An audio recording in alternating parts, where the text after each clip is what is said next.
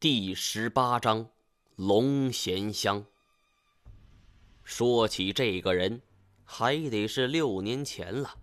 那时候我入行没多久，二表哥干校前有的时候去跑皮货，经常不在景洪，而不带我玩的时候，店里也没什么生意，我就会干一些向导的工作，一来打发无聊的时光，全当旅游；二来挣点钱补贴家用。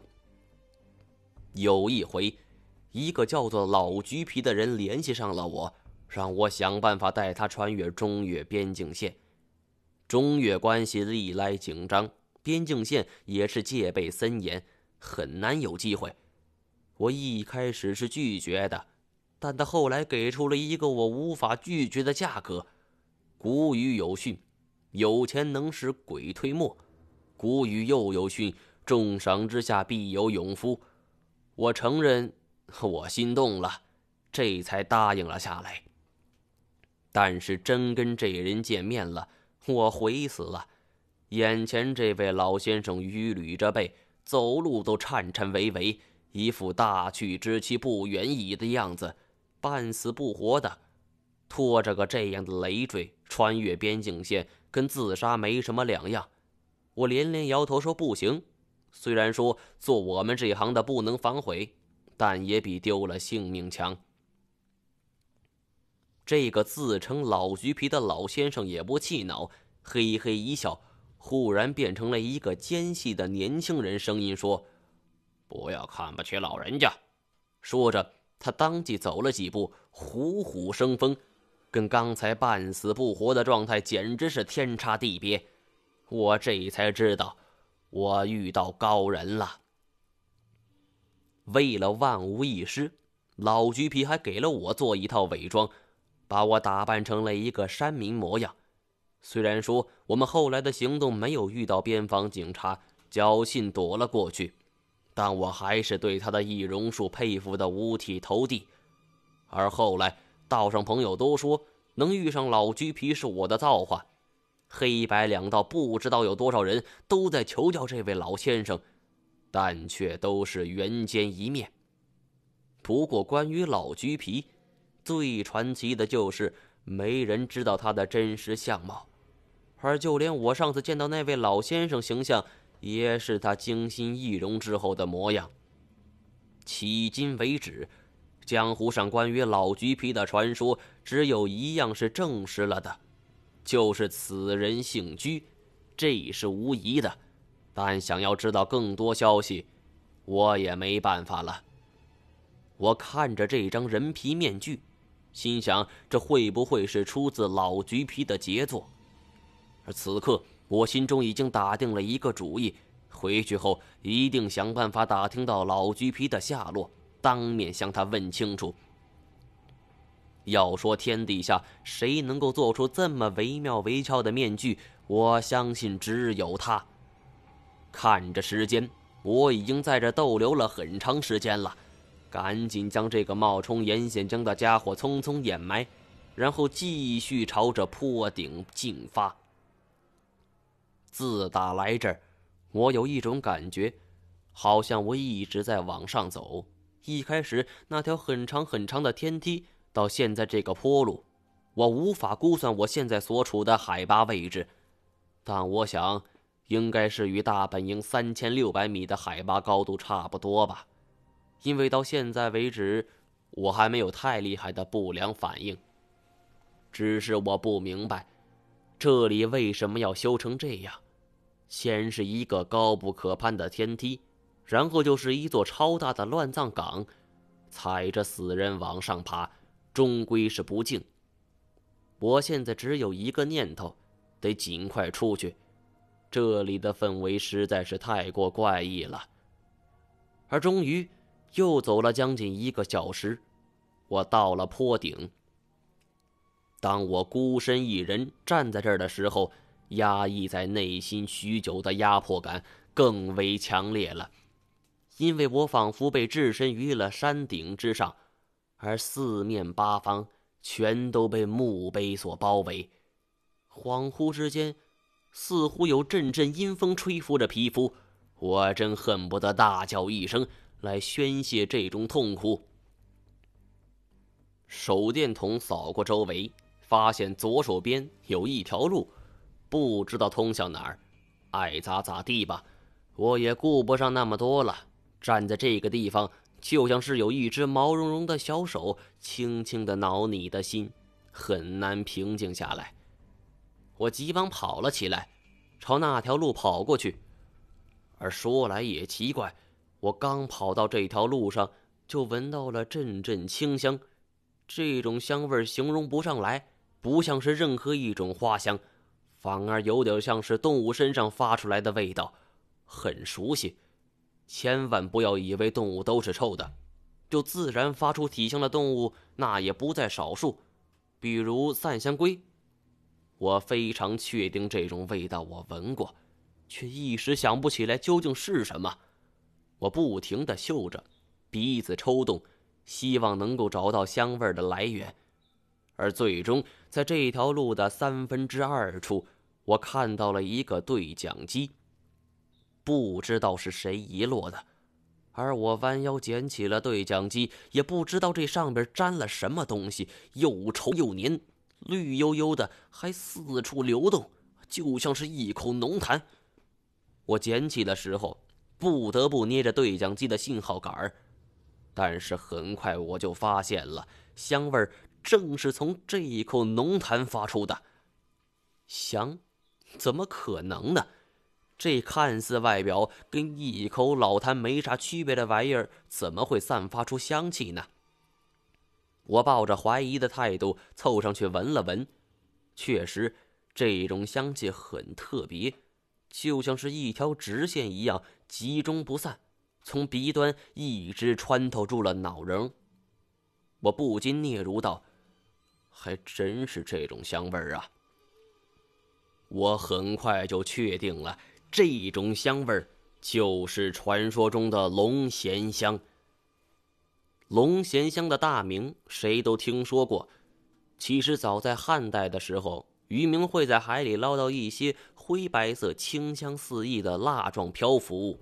大小不等，形状各异。这东西一开始会有一股强烈的腥臭味儿，但是干燥后却能够发出持久的香味儿。点燃时更是香味四溢，比麝香还香。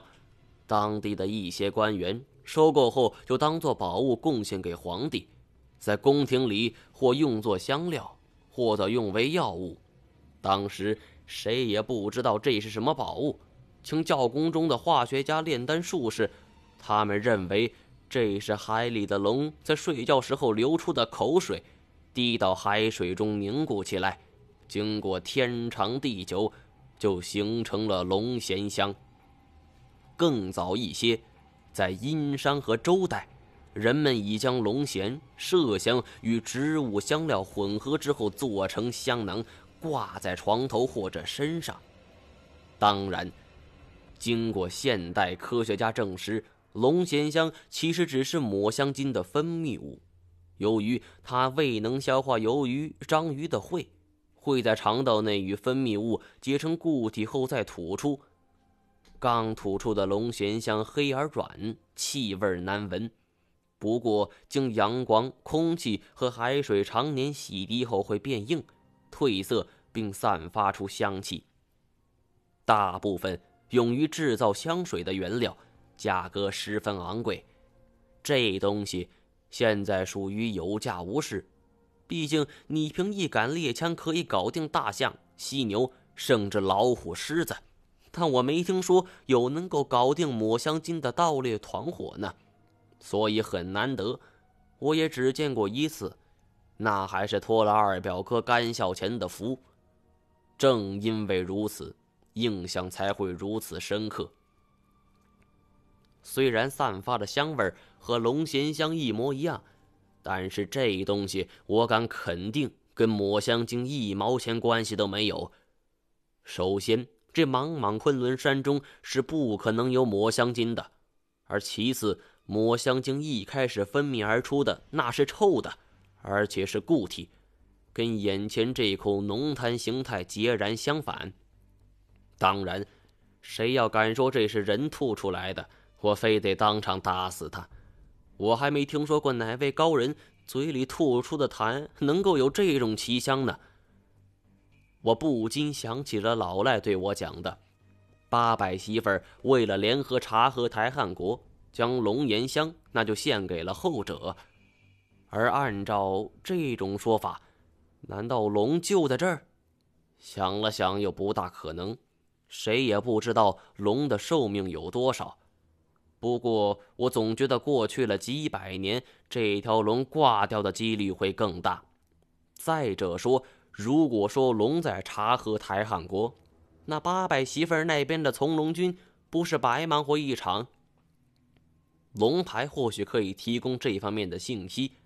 可惜现在没人能够帮我翻译。思来想去，令我费解的还有这个对讲机。从色泽来看还很新，绝不会是二十年前的老物件应该说就是前不久掉在这儿的。我曾说过，这有三方人马：我的团队、花老大的团队以及一支不知名的队伍。我们这次来没有携带对讲机。因为昆仑山信号不是很好，这东西几乎用不到。花老大他们走了另一条路，而这应该就是不知名的那支队伍所留的。会是谁呢？站在这儿想是不可能有什么结果的。我先是尝试着用对讲机说了两句话，伴着滋滋啦啦的杂音，没有任何回应。看来不要指望有奇迹发生了。我从背包里拿出了防水塑料袋，将对讲机连同那口浓痰一起密封好，想回去好好研究一下。整理好背包，继续往前走，心里莫名其妙轻松了许多。这里要比八百媳妇黄陵没那么压抑，除了人面鸮和乱葬岗，暂时还没有发现其他麻烦。这让我能够更集中精神的好好的摸索出去的路。走了一段时间，我忽然从心底上涌上了一种兴奋感，觉得自己血脉喷张，心跳也骤然加速。我只是觉得很兴奋，而为什么兴奋，我也不知道。我渐渐停下了脚步，扶着岩壁大口喘气儿，而继而。情不自禁的大笑不止，我心里很明白，不对，这绝对不对呀！我不想笑，也没什么事值得我这么高兴。可是我正在笑，而且笑得很大声，洪亮的笑声在这里回荡，一声扣一声，震得我已经耳膜发痛。我操！我这是抽什么风呢？我极力控制自己冷静下来，不要笑，但是没有用。我的脑袋清楚，但是他已经失去了对各个器官的控制。很快，我只觉得血管里的血都已经沸腾了。我像是被抽了筋似的软了身子，趴在地上。笑声已经没有了，但是笑容依旧在保持。口水顺着嘴角滴落，我的呼吸已经要停止了。大脑中一片空白，我第一次觉得笑是这么痛苦的一件事情。记得第一次看到《神雕侠侣》中欧阳锋和洪七公一起笑死，我还对朋友说：“还真不愧是大侠，死都死得这么潇洒。”但是我现在一点都不觉得自己潇洒。反而很恶心，我能吸进的空气越来越少，神经绷紧，整个人都开始抽搐了。就当我以为自己要笑死了的时候，一个橡胶制成的奇怪东西扣在了我的脸上，而这东西刚扣上，我瞬间就复苏了，先是猛烈的咳嗽起来，然后就是大口大口的喘着气儿。跪在地上，贪婪的吸着每一口空气。我现在终于明白了，笑着窒息而死，要比任何死亡方式都要恐怖。稍微清醒过后，我抬头望去，一个戴着防毒面具的人正在翻我的背包。他找到那个沾着浓痰的对讲机，毫不留情的把它给丢了出去。我刚想阻止，喂，你！一摸自己的头，原来也被罩上了一个防毒面具。等到对讲机已经远远飞去，面前这个人才摘下了防毒面具，一甩长发，吐着舌头，顽皮地说：“张一毛，我救了你一命，你该怎么谢我呀？”